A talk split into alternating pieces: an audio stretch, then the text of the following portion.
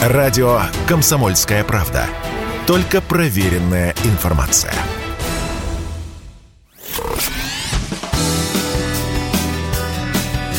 Союзный навигатор. Союзный, союзный навигатор.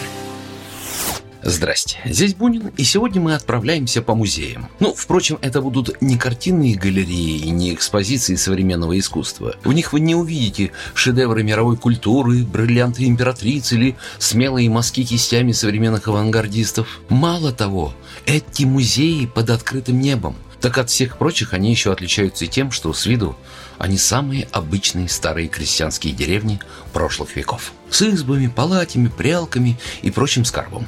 Ну, впрочем, это и есть музей сельского быта, а точнее, научно можно сказать, музей народной архитектуры. Союзный, союзный навигатор.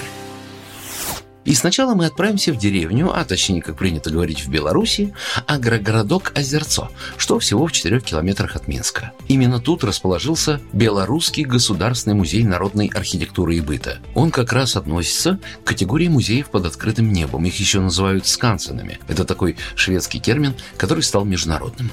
Подобные экспозиции – одна из форм сохранения и показа памятников истории и культуры в близкой к естественной среде. Народная традиционная культура, местные особенности, связанные с ландшафтами – все это делает такие места весьма популярными у туристов.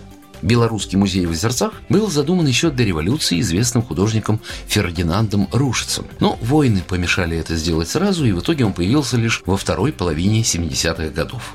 Этому предшествовала кропотливая работа архитекторов, историков, этнографов, которые собирали информацию и документы, предметы старины и артефакты.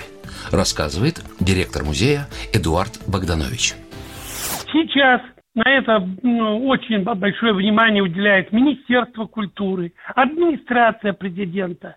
И вот мы, начиная с 2014 года, возвели три новых памятника. Это очень хорошо. И сейчас потихоньку, потихоньку начинаем то, что сумели сохранить, реставрировать.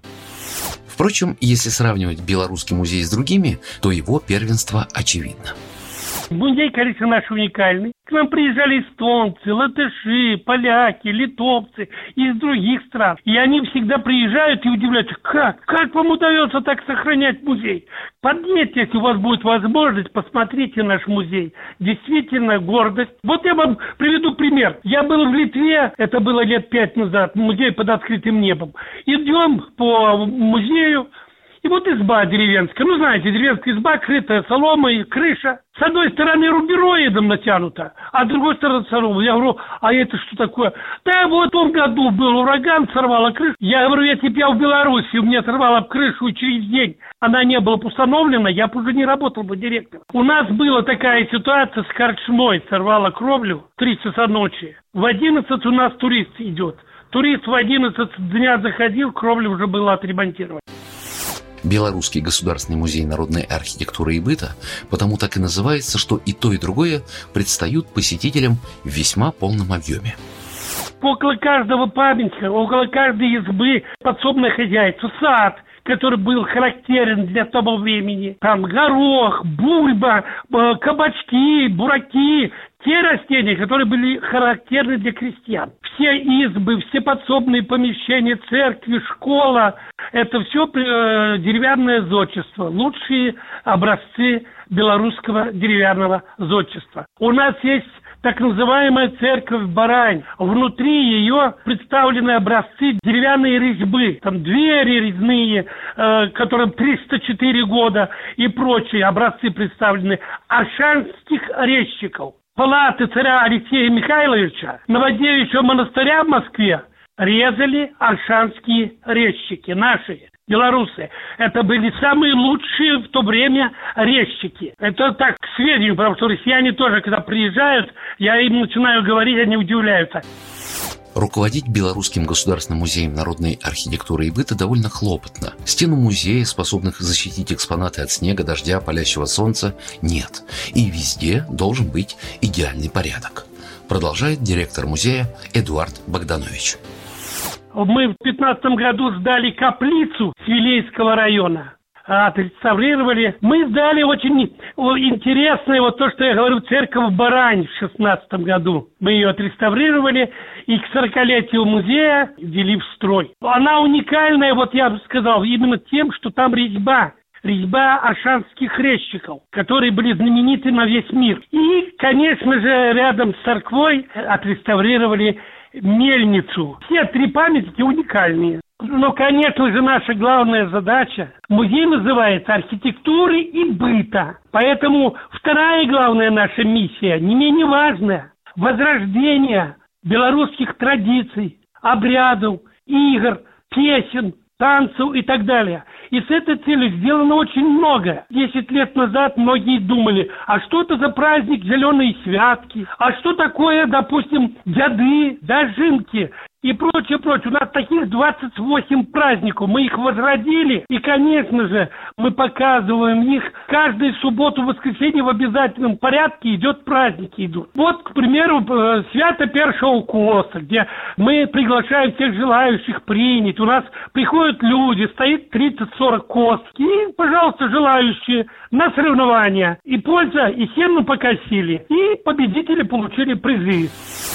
А теперь из-под Минска перенесемся в Воронежскую область. Союзный, союзный навигатор. В городе Эртиль расположился этнографический музей крестьянского быта «Деревенька 17-19 веков». А довольно необычная история его появления рассказывает владелец-основатель Владимир Брежнев. Это получилось чисто случайно.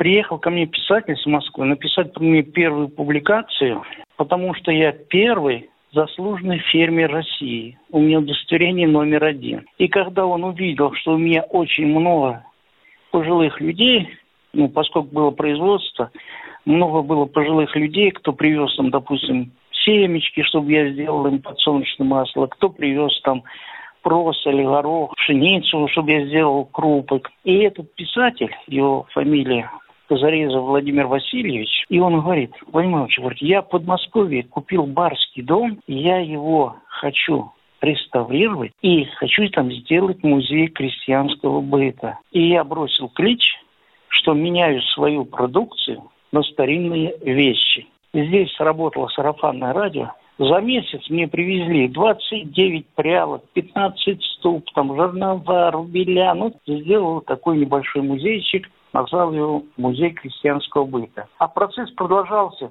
И вот я начал строить вот эту старинную деревеньку, которую впоследствии назвал музей под открытым небом, деревенька 17-19 веков. Почему 17-19 веков? Потому что у меня основная масса вот экспонатов, ну, 17 19 веков. Впоследствии э, у меня вот стал три музея. Музей крестьянского быта, музей орудий труда. Меня самая крупная экспозиция в России ручных орудий труда. Музей под открытым небом, который я сделал на свалке. Я купил у родной администрации свалку. С этой свалки вывез 600 тонн мусора. До этой свалки выкопал 4 пруда. Я их зарыбил, зарачил и запустил как болотных бобров. В результате у меня получился мини-зоопарк который пользуется большой популярностью у ребятишек. Они с удовольствием кормят животных. Помните, есть популярная песня со словами «Родительский дом. Начало-начало». Вот с музеем «Деревенька 17-19 веков» так и вышло. Продолжает Владимир Брежнев.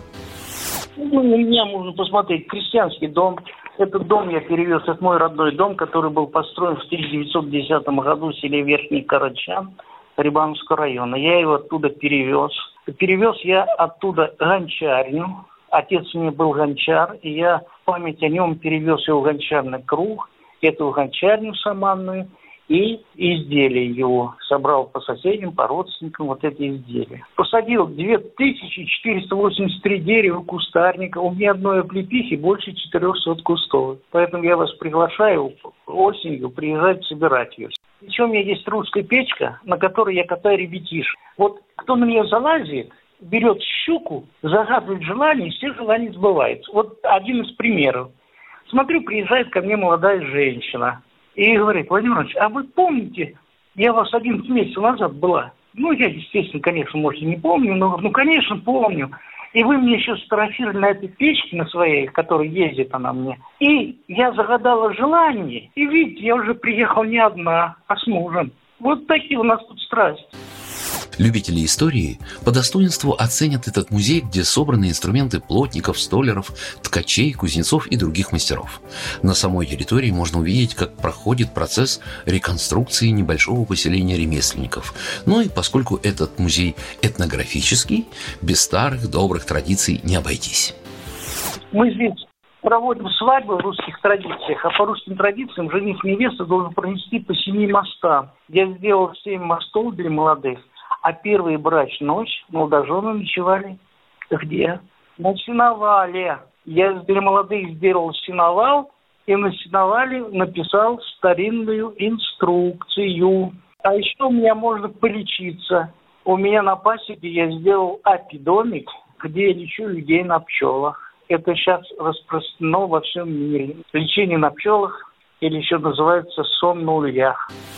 Напомню, это был владелец, основатель музея деревенька 17-19 веков, что в Воронежской области, Владимир Брежнев. Такие музеи под открытым небом, где бы они ни находились, в России или Беларуси, интересны не только своими экспонатами, но и тем, что они абсолютно живые. Можно соприкоснуться, попробовать, окунуться в родную историю. А без наших корней и истоков, да мы никто. Ну, мне так кажется. Здесь был Бунин. Пока. Программа произведена по заказу телерадиовещательной организации Союзного государства.